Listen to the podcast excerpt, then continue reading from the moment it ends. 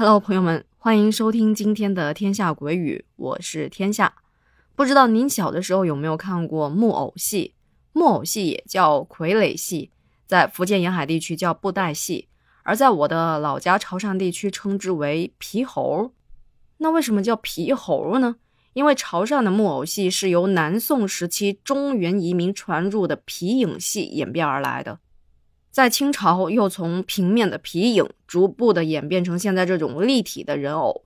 虽然变成立体的人偶，但是还保留着皮影戏三支铁枝操纵的特点，所以呢，也叫铁枝木偶。加之人偶在演出的时候像猴子一样灵活、活灵活现的，所以民间就有了皮猴的这么一个称呼。咱们家的仔仔在跟我说这个故事的时候。说这皮猴啊，在他小的时候可是留下了童年的阴影。怎么回事呢？说是在他的老家朝南上小学那会儿，有一回建在河边的仙师公庙请了皮猴戏班子来演出。仙师公庙也就是吕祖吕洞宾的庙，他就跟一帮小伙伴去看皮猴表演。那天仔仔也是刚吃完晚饭。就听到仙师公庙那边锣鼓喧天，好不热闹。在门口张望的时候，就被邻居家的小伙伴小天拽着跑。白天的时候，仔仔就听妈妈说起仙师公庙要演戏，早就心痒难耐了，就等着写完作业、吃完饭赶紧去看戏呢。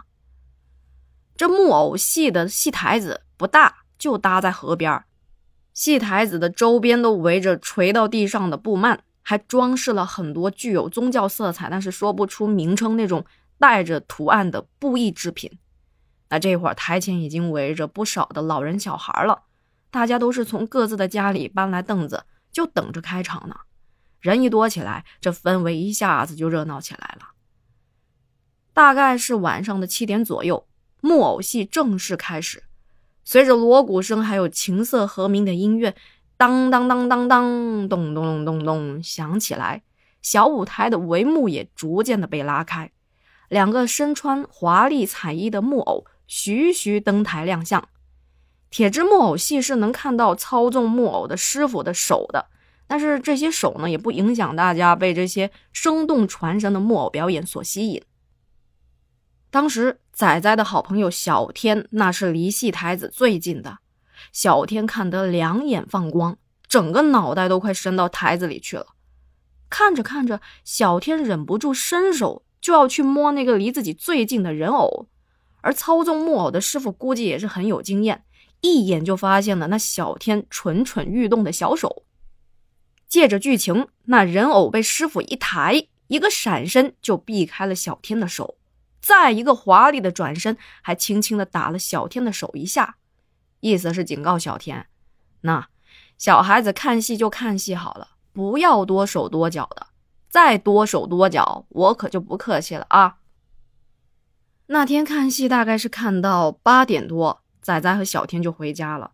但是这戏还没演完呢，一般要演到十一点钟左右，因为这戏主要是演给神仙看的，就算台下一个人都没有，也要演到定好的时间才能结束。在回去的路上，两个少年讨论剧情，讨论的不亦乐乎。小天还说：“哇，这个人偶真漂亮，好想拥有一个啊！”仔仔说：“那就让你爸给你买一个呗。”但是说完，仔仔就后悔了，因为从小到大，我这好朋友小天好像也没什么像样的玩具。仔仔说完，偷偷的瞄了一眼小天，发现小天也是若有所思。嘴里喃喃道：“嗯，这种演戏的人偶，想买也买不到吧？”戏班子大概演了三天就回去了。在戏班子回去的第二天的中午，放学的时候，小天神秘兮兮，还特别兴奋的对仔仔说：“哎，你吃完饭来我家，我有好东西给你看。”等到了小天的房间。小天从床底下拿出一个包成包袱样子的个大毛巾，在展开毛巾的瞬间，仔仔说：“当时我一看我就愣住了，这不是那天戏台子上看到的那个穿着明黄色衣服演皇帝的那个人偶吗？现在怎么会在小天这里呢？当时仔仔就问小天了：“哎，这不就是我们在仙师宫庙里看到的那个皮猴吗？怎么会在你这儿呢？”小天解释说：“啊，我也不知道啊啊！今天早上我醒来就看到这个木偶在我床上了。哎，我想可能是我这几天总去仙师宫庙看戏。”仙师公庙可能知道我想要皮猴，就把它送给我了吧？小天说着，就把这人偶递了过来，说：“哎，仔仔，你看啊，这皮猴多好看呐！”仔仔说：“当时我看到小天递过来的人偶，但我却不敢接。前几天离这个人偶有一定的距离，远远的看着还觉得挺好玩的。现在一打眼仔细一看吧。”人偶的头虽然是木头做成的，五官也是颜料描绘上去的，双目无神，两侧的嘴角微微上扬，看着挺木讷，但是被小天拿在手里，却有一种说不出的诡异。而且当时我压根就不相信这人偶是仙师公送给小天的，那会儿我们都十来岁了，又不是几岁的小孩儿，我怎么可能会相信他说的这种谎话呢？但是我也不想捅破小天偷盗的事实，毕竟小孩也是有自尊心的嘛。我只好跟他说：“哎呀，这皮猴看着怪怪的，要不你让仙师公把皮猴收回去吧。”小天听我这么一说，脸立马就拉下来了，还把这人偶又用那个大毛巾给包了起来。那我说：“这可是仙师公送给我的，我为什么要还回去啊？”行吧。这说了等于白说，我只能先回家去了。这事儿大概过了一个星期左右，因为平时我们都是一起上下学的嘛。这天我去他家叫他，但是他妈妈却告诉我，小天今天有事儿，请假不去学校了。等到中午我放学回家，听我妈妈说起了上午就是小天他们家发生的事情，说小天他不是因为生病才请假的。而是做了一件很严重的事情，原来是小天把偷人偶的事儿跟他母亲说了。我一听我就奇怪了，小天怎么会主动把这事儿告诉他母亲呢？原来啊，他也不是主动，他应该是不得不说的，因为就在小天偷了人偶的这几天，他总觉得在睡觉的时候，在晚上总有一个人站在床尾。看着他，他一坐起来，那个人影就嗖的一下就不见了。而且每当他快睡没睡的时候，就感觉有个人过来，轻轻的碰了一下他的被子，但是一睁眼，又什么都没看到。最恐怖的是，有一天晚上，他也是临睡前，就感觉自己的头发好像是被什么东西夹住，扯了一下。本来他也没当回事儿。但是第二天，他把人偶拿出来玩的时候，看到人偶的手里居然握着两根短短的黑色头发，那可不就是他的头发吗？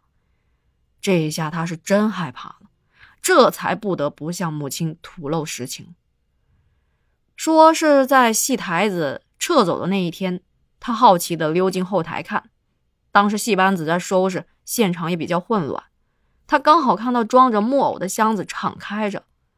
本来呢，他只是想近距离的看看和摸摸这些人偶，但不知怎么地，神使鬼差的就偷了一个放在底层的这个演皇帝的人偶，这不这几天就一直藏在家里偷偷把玩吗？那他母亲一听更是惶恐的不行。哎呦，要知道在潮汕地区，对这些东西可是非常的敬畏的。人偶常年给各路神仙唱戏演出，现在这人偶在晚上的时候把儿子的头发给拔了，这一想，太可怕了吧！更让他母亲担心的是，小天居然做出偷窃的事情来，小时偷针，大时偷金呢。他母亲觉得很有必要要好好的教育小天，所以这天就没让小天上学，而是拉上小天，带上人偶。去仙师公庙找庙祝，跟他说了人偶的事情，又让小天道歉。这庙祝是这么跟他们说的：说你们跟我道歉那是没用的，咱们得先联系上戏班子，把这个人偶物归原主，得跟戏班子的师傅道歉才行。那庙祝也马上打电话给戏班子的人，还好戏班子也是在周边的地区演出，于是小天的母亲当天就带着小天坐车找到了戏班子，把这木偶还了回去。戏班子的师傅一检查木偶，发现也没有损伤。那当场也没有去责怪小天，还说孩子还小，劝着他妈妈不要打他，不要骂他，说只要孩子诚心的悔改，不要再犯错误就行了。这就算是接受了小天的道歉了。那么把人偶还回去的第二天的早上，大概是七点左右，我也是准备吃完饭上学，就听到隔壁的小天的尖叫声，我不知道发生啥事儿了，我以为是他被他妈打了吧。连忙跑到他家一看，发现小天抱着他妈妈瑟瑟发抖。原来今天早上小天起床一睁眼，就看到那个皇帝人偶躺在自己的枕头边上，也是睁着眼睛微笑的看着他，这才吓得他尖叫着跑出了房间，大叫：“人偶啊，人偶啊！”可是当他的母亲随他来到房间，却没看到小天所说的那个皇帝人偶。因为这事儿，小天神经兮兮了好几天。好在后面也正常了，就是再也不敢看那些长得像人偶的玩具，就连这个跟人偶长得其实是一点都不搭边的这个变形金刚都不敢玩了。大人们都说，这可能是仙师公或者是那个人偶给小天的教训，让他以后再也不敢做坏事。依我看啊，这把教训可比打骂有效的多了。足够让他记住一辈子的了，可不是吗？别说小天了，就是听说这事儿的我们，也都受益匪浅呐。以上就是今天的故事了，感谢您的收听和陪伴啊！您应该也听出来了，天下这嗓子又挂了，今天这声音有点像公鸭，那有点像太监。嗯，我我是惦记着咱们家这个节目，我觉得。再怎么着，一周得一更吧，就不能不更新，是不是？就我自己自己也挺着急的。行，那就不啰嗦了，等我这嗓子恢复了，再好好的给您讲故事。那下期再见啦，晚安。